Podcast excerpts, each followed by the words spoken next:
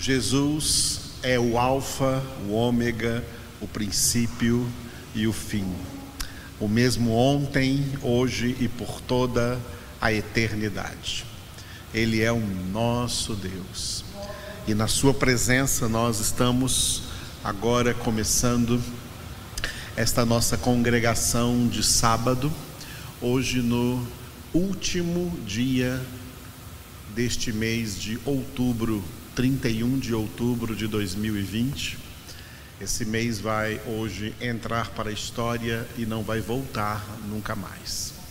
É assim que o tempo vai passando. Cada dia é um dia inédito, cada dia é um dia novo. Cada semana é uma nova semana, cada mês é um novo mês, nada é igual. Muitas vezes nós caímos na tentação de pensar que estamos vivendo numa rotina, num círculo vicioso. Não.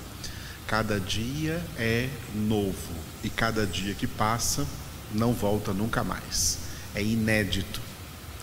E é por isso que a palavra correta de Lamentações, capítulo 3, não é às vezes aquela que traz na nossa tradução da Bíblia que as misericórdias de Deus se renovam cada manhã. Não. O texto original diz que as misericórdias de Deus são novas misericórdias cada manhã. Não são as mesmas misericórdias de ontem que Deus renovou hoje. Não. Ontem foram as misericórdias de ontem. Hoje são as misericórdias de hoje. São novas misericórdias são novas misericórdias. É assim que o texto de Lamentações, capítulo 3, afirma: as misericórdias do Senhor são novas cada manhã. Esse é o nosso Deus que faz com que bondade e misericórdia nos acompanhem durante todos os dias da nossa vida. Vamos então agradecer a Deus por esses 31 dias do mês de outubro que termina hoje e vamos também confessar a Ele nossos pecados, porque o perdão já foi concedido, mas nós reconhecendo os nossos pecados que nos fazem sempre lembrar que nós estamos no processo de santificação sem a qual ninguém verá o Senhor. Então, reconheçamos os erros que cometemos nesse mês de outubro e reconheçamos as misericórdias de Deus sobre nós, ajudando-nos a perseverar na nossa santificação e assim vamos entrar aí em um novo mês de novembro, no dia de amanhã, pela graça do Senhor. O instrumento de Deus para nossa santificação é a Sua palavra. Então, nós vamos começar agora sendo santificados pela palavra de Deus, no capítulo 15 de Provérbios.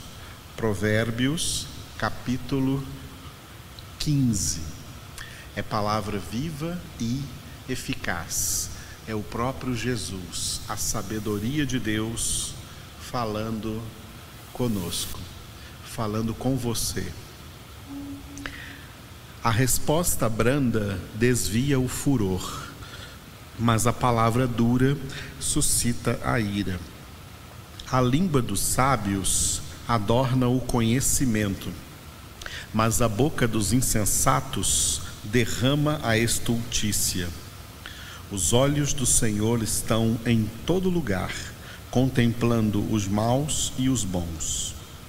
A língua serena é árvore de vida, mas perversa, mas a perversa quebranta o espírito. O insensato despreza a instrução de seu pai, mas o que atende à repreensão consegue a prudência. Na casa do justo há grande tesouro, mas na tenda dos perversos a perturbação. A língua dos sábios derrama o conhecimento, mas o coração dos insensatos não procede assim. O sacrifício dos perversos é abominável ao Senhor, mas a oração dos retos é o seu contentamento. O caminho do perverso é abominação ao Senhor, mas este ama o que segue a justiça. Disciplina rigorosa há para o que deixa a vereda, e o que odeia a repreensão morrerá. O além e o abismo estão descobertos perante o Senhor, quanto mais o coração dos filhos dos homens. O escarnecedor não ama aquele que o repreende, nem se chegará para aos sábios. O coração alegre aformoseia o rosto, mas com a tristeza do coração o espírito se abate. O coração sábio procura o conhecimento, mas a boca dos insensatos se apacenta de estultícia. Todos os dias do aflito são maus, mas a alegria do coração é banquete contínuo. Melhor é o pouco, havendo o temor do Senhor, do que grande tesouro onde há inquietação. Melhor é o prato de hortaliças onde há amor do que o boi cevado e com ele o ódio. O homem iracundo suscita contendas, mas o longânimo apazigua a luta. O caminho do preguiçoso é como que cercado de espinhos, mas a vereda dos retos é plana. O filho sábio alegra a seu pai, mas o homem insensato despreza a sua mãe. A estultícia é alegria para o que carece de entendimento, mas o homem sábio anda retamente. Onde não há conselho, fracassam os projetos, mas com os muitos conselheiros há bom êxito. O homem se alegra em dar resposta adequada, e a palavra a seu tempo, quão boa é. Para o sábio, há o caminho da vida que o leva para cima, a fim de evitar o inferno embaixo. O Senhor deita por terra a casa dos soberbos, contudo, mantém a herança da viúva. Abomináveis são para o Senhor os desígnios do mal, mas as palavras bondosas lhe são aprazíveis. O que é ávido por lucro desonesto transtorna sua casa, mas o que odeia o suborno, esse viverá. O coração do justo medita o que há de responder, mas a boca dos perversos transborda maldades. O Senhor está longe dos perversos, mas atende à oração dos justos. O olhar de amigo alegra o coração. As boas novas fortalecem até os ossos. Os ouvidos que atendem à repreensão salutar, no meio dos sábios tem a sua morada. O que rejeita a disciplina menospreza a sua alma porém o que atende à repreensão adquire entendimento. O temor do Senhor é a instrução da sabedoria e a humildade precede a honra. Aleluia. Louvamos ao Senhor por esses 33 provérbios. Cada versículo é um provérbio. Um provérbio muito sábio, cheio da sabedoria de Deus. E neste capítulo 15 em particular, nós teríamos que citar muitos aqui que se sobrepõem, são tão importantes. Vou começar com dois que falam né, acerca de como Deus age na sua onipotência, onipresença e na sua soberania. O versículo 3 está escrito: Os olhos do Senhor estão em todo lugar, contemplando os maus e os bons. Olha que versículo interessante. E ele combina com o versículo 11. Esse versículo 3, esse provérbio no versículo 3, combina com o provérbio do versículo 11 o além e o abismo estão descobertos perante o Senhor, quanto mais o coração dos filhos dos homens. Estes dois provérbios, no versículo 3 e no versículo 11, falam da forma como Deus, na sua onipresença, contempla todos os homens, contempla o interior de todos os homens, sonda todos os homens, vê tudo, vê a todos e vê tudo o que se passa dentro de todos. Ninguém pode se esconder de Deus. Em lugar algum, em parte alguma e em situação alguma, ninguém se esconde de Deus. Agora, além disso, nós temos também é, dois versículos importantes sobre a oração. A oração é uma doutrina bíblica muito importante e que é doloroso perceber como tantos crentes não conhecem a doutrina bíblica da oração e por isso oram errado. Sabe que existe oração errada? Tem muitas orações erradas, muitas orações fora do que é verdadeiramente a doutrina bíblica da oração. E essas orações, amados, não chegam diante de Deus. Dois versículos que falam sobre a doutrina bíblica da oração. O primeiro é o versículo 8. Veja o versículo 8. O sacrifício dos perversos é abominável ao Senhor, mas a oração dos retos é o seu contentamento. Tá? O sacrifício dos perversos tá? é abominável ao Senhor. Tem muita gente por aí que não é convertida é pervertida, é gente perversa, mas fica por aí tentando fazer sacrifícios para Deus. Olha, esses sacrifícios são abomináveis ao Senhor. Agora, tem algo que traz contentamento a Deus, o que deixa Deus contente é a oração dos retos. Olha que versículo importante sobre a oração. E também sobre a oração é o 29. Veja agora o versículo 29.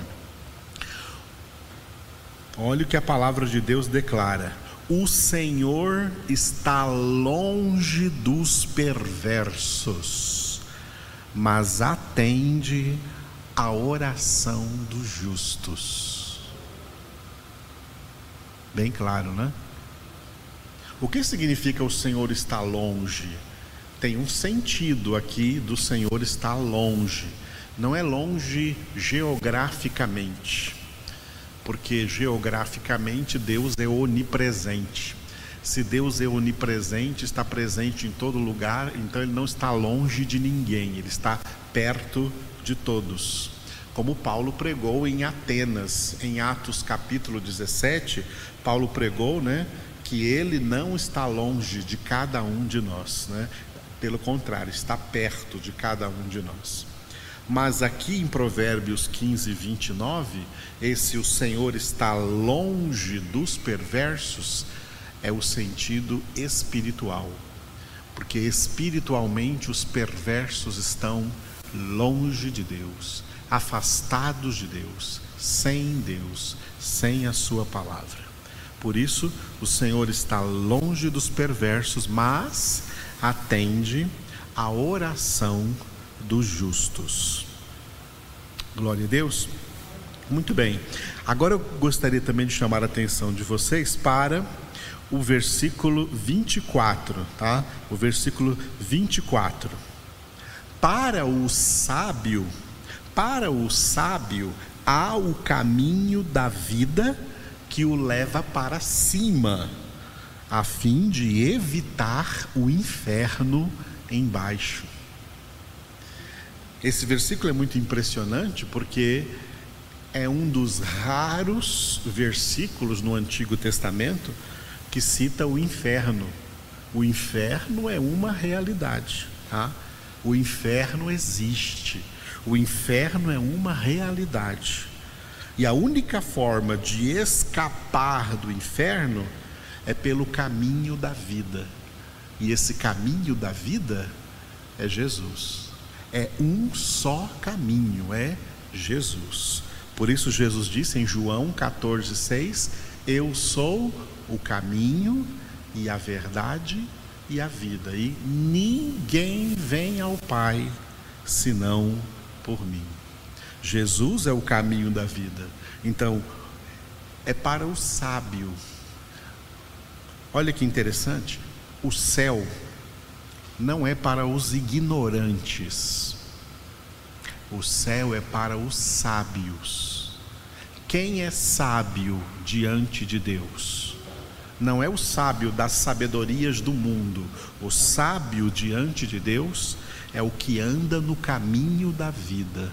O sábio diante de Deus é o que segue Jesus, anda em Cristo Jesus. Por isso, para o sábio, há o caminho da vida que o leva para cima a fim de evitar o inferno embaixo. Glória a Deus. Agora eu quero encerrar, tem muitos outros que eu gostaria de falar, mas eu quero encerrar com uma palavra que mostra para nós, como já nós estamos vendo no livro dos Provérbios, como a palavra é terapêutica. Tem muitos versículos neste capítulo que falam do coração que falam da alma, mas um deles é bastante famoso, é o 13, versículo 13. O coração alegre aformoseia o rosto, mas com a tristeza do coração o espírito se abate.